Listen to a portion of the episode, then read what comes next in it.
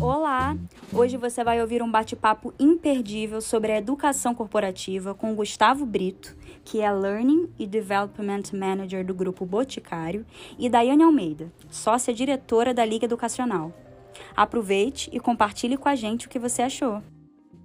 Primeiro é um prazer ter mais uma vez você aqui, né, Gustavo, com a gente.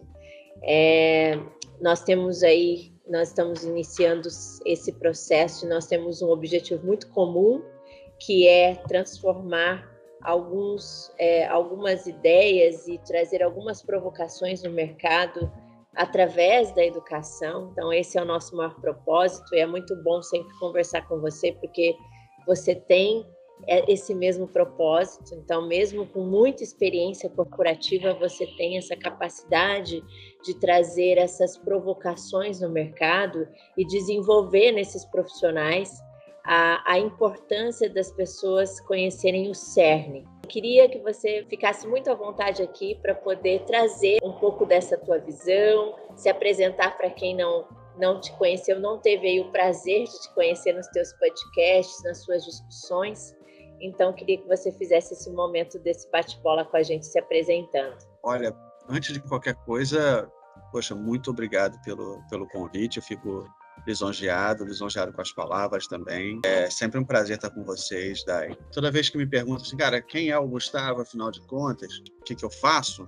Eu sempre digo que eu sou como um, um horticultor, porque fazer educação é, é, bem parecido com cuidar de uma horta. Então, eu preciso desenhar e abrir os melhores espaços de aprendizagem possíveis e, ao mesmo tempo, criar as melhores experiências de aprendizagem para a gente colocar dentro desses espaços de aprendizagem que a gente abre. Né? Então, eu digo meu trabalho é esse trabalho de de educador, mas é um trabalho de horticultor. Eu abro o canteirinho, uma hortinha, eu tento tra transformar essa horta é, no, no, terreno mais fértil possível, no espaço mais fértil possível, e escolher as melhores sementes, escolher os melhores métodos, escolher a melhor tomada de, de luz e sol para que essas sementes então floresçam. Eu sempre digo que o educador ele não entrega aprendizagem, o educador entrega as oportunidades e os espaços de aprendizagem.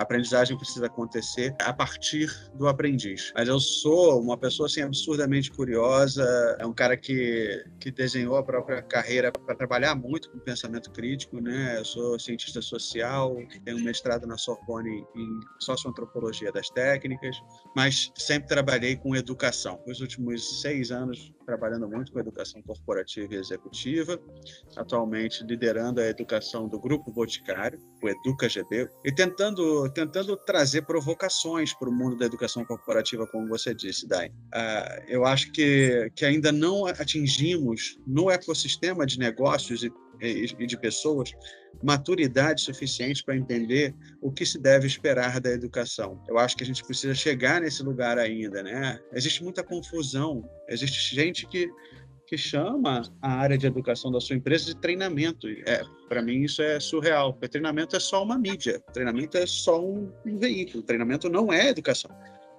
Treinamento é um instrumento, é só um dos instrumentos. Então, meu trabalho, ao mesmo tempo que é um trabalho de educador, é também um trabalho de evangelizador. Eu, eu passo bastante tempo evangelizando é, uma visão mais ampla e mais crítica do que a educação.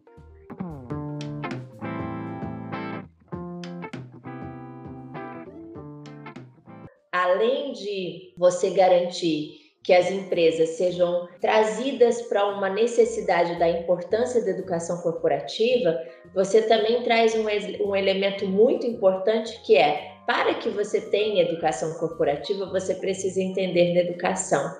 E você acredita que isso não é desvinculado, isso é o tempo todo a educação transita em várias frentes, inclusive do corporate? Com certeza. Com certeza, Dai. Eu acho que é preciso dar um passo atrás. É preciso que, que a gente tenha clareza é, suficiente para entender que existem dois tipos de oportunidades de aprendizagem sempre presentes na nossa vida. Um tipo é o tipo que eu chamo de oportunidades by default. É, ou seja, por definição, enquanto estamos vivos, temos oportunidades de aprendizagem em todos os lugares. Então, eu falo disso para dizer todos os espaços, todos os lugares, todos os momentos, sem exceção, são sala de aula, são espaço de aprendizagem. E existe a oportunidade de aprendizagem by design, aquela que é desenhada, aquela que é propositalmente construída. O trabalho de educação está nesse campo aqui. Educação e aprendizagem são coisas distintas. Fala-se muito pouco sobre isso dentro das organizações. Então, um dos trabalhos é isso. Então, vamos falar sobre isso nas organizações, para que as pessoas tenham clareza. Aprendizagem é uma coisa, educação é outra coisa. Educação é uma força, é uma ação, como bem diz a palavra. Ela é uma ação, ela carrega um propósito, ela é intencional. A aprendizagem, não. A aprendizagem, ela é construída a partir das oportunidades que estão disponíveis para você. E essas oportunidades, às vezes, elas simplesmente existem ao nosso redor ou a gente pode desenhá-las para que elas existam com mais frequência ou dentro de uma recorrência ritualística. Eu gosto sempre de falar do Seth, o Seth Godin, né? O Seth Godin ele diz que enquanto enquanto estou acordado e consciente, estou trabalhando. Eu gosto de levar isso para um outro lugar, que é enquanto estamos acordados e conscientes, estamos tendo oportunidade para aprender. Se vamos aprender ou não, não sei. Mas, enquanto estamos acordados e conscientes, estamos recebendo oportunidades de aprendizagem. Eu, pelo menos, o tempo todo que eu puder estar aprendendo, eu estou aprendendo. E eu acho que o que as organizações precisam fazer com urgência é entender que a gente não precisa etiquetar tudo. A gente não precisa é, encaixotar tudo. O que a gente precisa é reconhecer quais são as oportunidades de aprendizagem que já estão na nossa frente e fazer bom uso delas. É super importante essa fala e me traz é, algumas respostas para algumas dúvidas que eu sempre tive, porque todas as vezes que nós conversamos com alguns executivos que são executivos de recursos humanos e que possuem a área de desenvolvimento dentro desse processo né, de gestão, uma das coisas que eles sempre trazem, todos eles trazem a necessidade de educação corporativa. E existe uma consciência por parte da gestão dessa importância. Só que um do, uma das problemáticas maiores é o engajamento do colaborador nesse processo. Então, como fazer com que os colaboradores sejam engajados? Então, quando você traz essa sua análise super aprofundada de dar um passo atrás na educação, me traz talvez essa resposta, né? Que a resposta está em voltar e dar um passo atrás. Como que eu conheço o perfil de aprendizagem do meu colaborador, coloco ele como protagonista do processo educacional e a partir desse aprendizado do cerne de educação, eu consigo desenvolver e promover engajamento.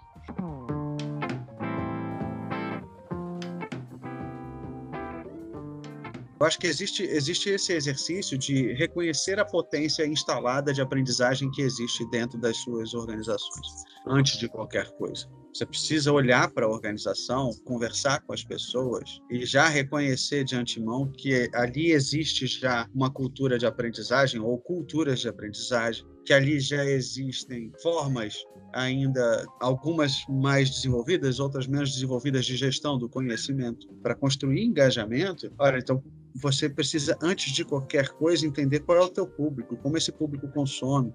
Eu acho que, historicamente, a educação corporativa e a educação como um todo, ela sempre foi como um rei que fica sentado no trono esperando que as pessoas venham até ele. A educação corporativa dizia, venha até nós, tem um curso aqui, venha até nós, tal dia vai ter tal treinamento, venha até nós.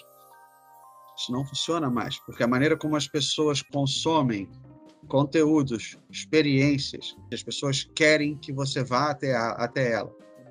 E é preciso que você seja o mais plural possível, porque as pessoas consomem e aprendem de formas diferentes. Então é preciso que você dê oportunidade para que as pessoas escolham como, quando, com o que, com quem, o que.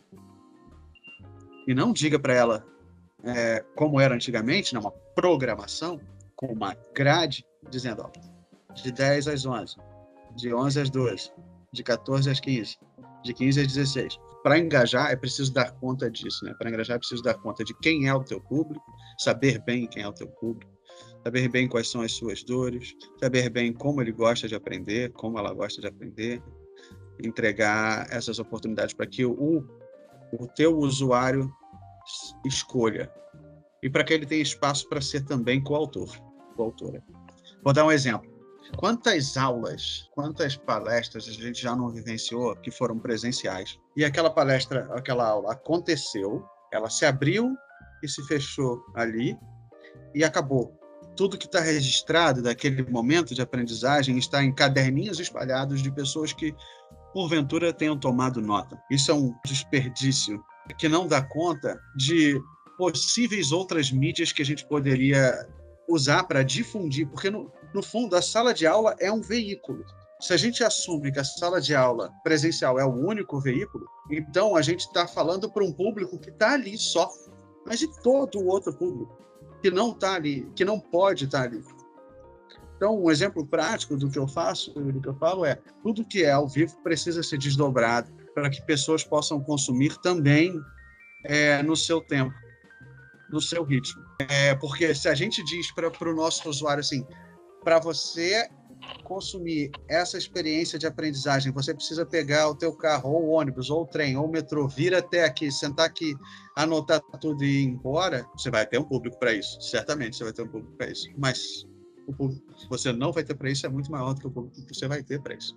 Isso, é, isso chama-se desperdício a gente desperdiçou muito nas décadas anteriores. E você acredita que isso pode ser feito de forma simples, como nosso bate-papo que está aqui? Você prepara a sua equipe para que todas as ferramentas em um evento, um evento presencial, que todas as ferramentas estejam preparadas dentro do seu planejamento para que isso seja transformado com uma, a maior eficiência possível dentro de ao, transformado isso em conhecimento com vários objetos de aprendizagem.